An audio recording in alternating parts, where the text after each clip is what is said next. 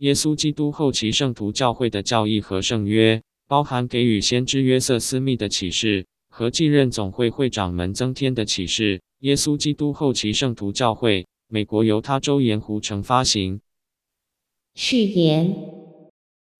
教义和圣约收集了神在末世为建立和管理他在地上的国度而给予的神圣启示和灵感宣言。虽然大部分篇章针对耶稣基督后期圣徒教会的成员，但其信息、警告和劝诫对全人类都有益处，并邀请各地的人聆听主耶稣基督为了人类今生的福祉和永久的救恩而说的话。本启示集的大部分启示，经由耶稣基督后期圣徒教会第一任先知及总会会长小约瑟斯密获得，其他则经由几位继任的总会会长们发布。建教约第一三五、一三六。一三八篇的前言及正式宣言一二，教义和圣约是教会标准经典之一，与圣经、摩尔门经和无价珍珠同为标准经典。然而，教义和圣约是独特的，因其并非译自古代文献，而是神在今日为了复兴他的神圣事工，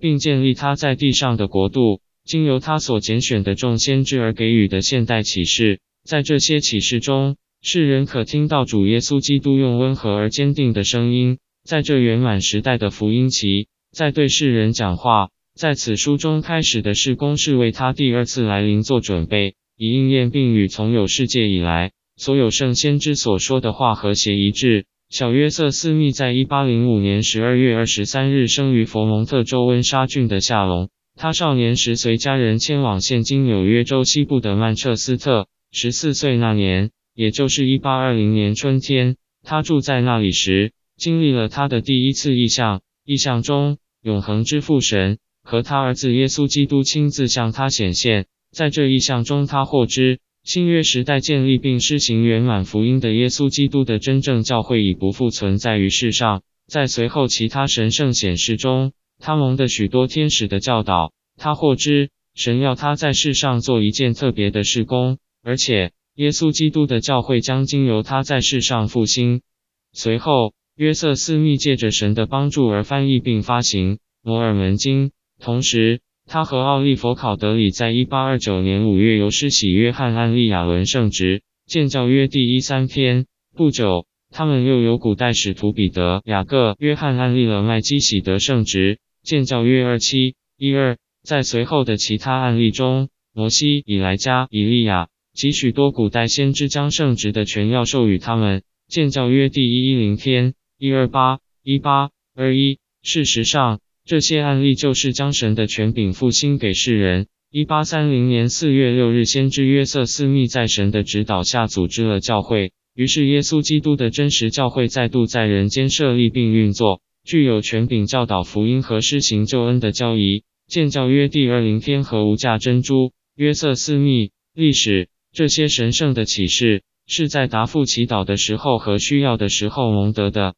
出自真人真事。先知与其同工寻求神的指引，这些启示证明他们获得了指引。在这些启示中，世人可见到耶稣基督福音的复兴和开展，以及圆满时代的福音期的开始。教会的西迁，自纽约州和宾夕法尼亚州至俄亥俄州、密苏里州、伊利诺州。最后到美国西部的大盆地，以及圣徒们在近代要建立世上锡安的伟大奋斗，都记载于这些启示中。本书前面几篇述及翻译和发行《摩尔门经》的有关事项，见第三、五、一零、一七、一九篇。稍后的几篇提到先知约瑟斯密借灵感翻译圣经的工作，许多重要的教义启示都在那段时期蒙的。历见第三七四五七三七六七七八六九一及一三二等篇，各篇都与圣经的翻译有些直接关系。这些启示宣布了福音的教义，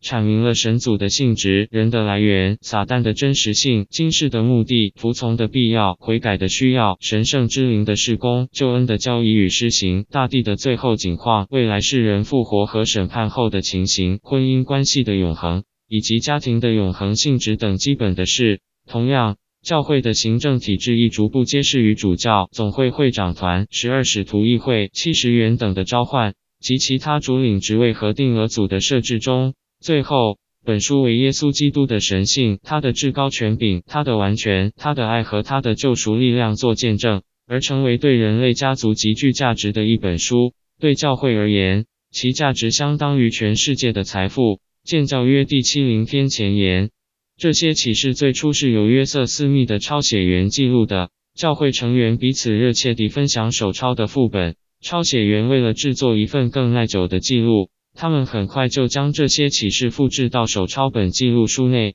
那是教会领袖用来准备印行启示的。约瑟和早期的圣徒都是这些启示，如同这教会一样，是活着的，充满活力的，会有更多启示来加以精炼。他们也意识到，或许有一些无心的错误在抄写启示和准备出版的过程中发生。因此，在1831年的一次教会大会，请约瑟·斯密借着圣灵改正他所发现的那些错误或笔误。在这些启示经过审阅和改正后，密苏里的教会成员开始印刷一本名为《管理基督教会的诫命书》（A Book of Commandments for the Government of the Church of Christ），其中包含先知早期的许多启示。然而，首次想出版这些启示的企图，就在一群暴徒于1833年7月20日摧毁圣徒位于杰克森郡的印刷所时告终。约瑟·斯密和教会的其他领袖听到密苏里的印刷所被毁，就开始在俄亥俄、加德兰做准备，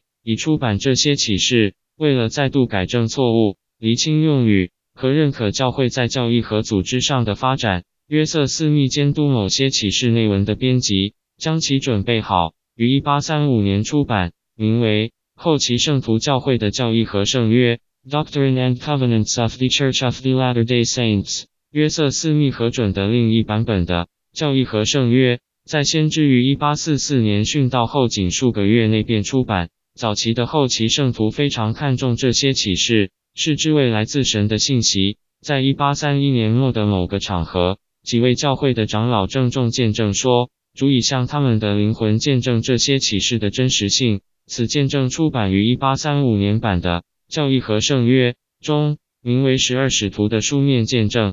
十二使徒对《教义和圣约》一书真实性的见证。以下是证人对主的诫命书所做的见证。主透过小约瑟·斯密将这些诫命给予他的教会，而小约瑟·斯密由教会成员为此目的而表决任命。因此，我们愿意向全人类。向世上所有生物做见证，主已借着赐予我们圣灵，向我们的灵魂见证。这些诫命都是经由神的灵感赐予的，对全人类有益，而且实在是真实的。由于主的协助，我们才能向世人做此见证，也借着父神和他儿子耶稣基督的恩典，我们才蒙此特权，向世人做此见证。我们为此十分喜乐，并时时祈求主，使人类儿女都能从中获益。十二使徒的姓名：多玛·马西、大卫·培坦、百翰杨、希伯甘、奥申海德、威廉·麦勒林、帕雷普瑞特、路加·詹森、威廉·斯密、奥申普瑞特、约翰·鲍顿、列曼·詹森。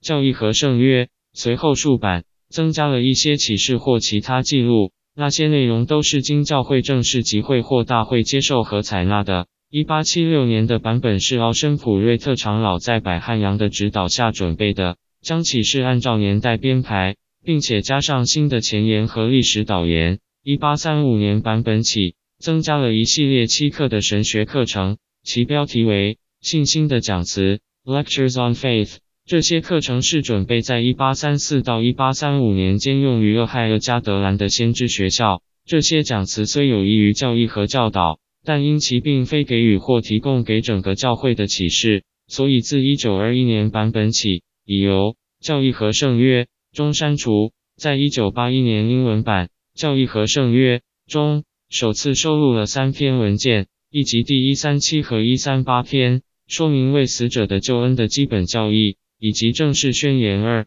宣布本教会所有配称的男性成员，不论其种族或肤色，都可以受按立得到圣职。每个新版本的《教义和圣约》中都改正了过去的错误和加上新的资讯，特别是在各篇前言的历史部分。现行版本进一步改正了某些日期和地名，并做了其他订正。这些变更都使得内容与最正确的历史资讯一致。此最新版的其他特色包括修订过的地图、显示昔日接受到启示的几个主要地理位置，加上改良后的教会史迹照片、交互参照、各篇前言和主题事件摘要。这些编排都是为了帮助读者明白主在教义和圣约中所赐予的信息，并因此而欢欣。各篇前言的资讯取自教会历史手稿和已出版的教会史 （History of the Church），在前言中统称为约瑟斯密的历史和约瑟斯密文献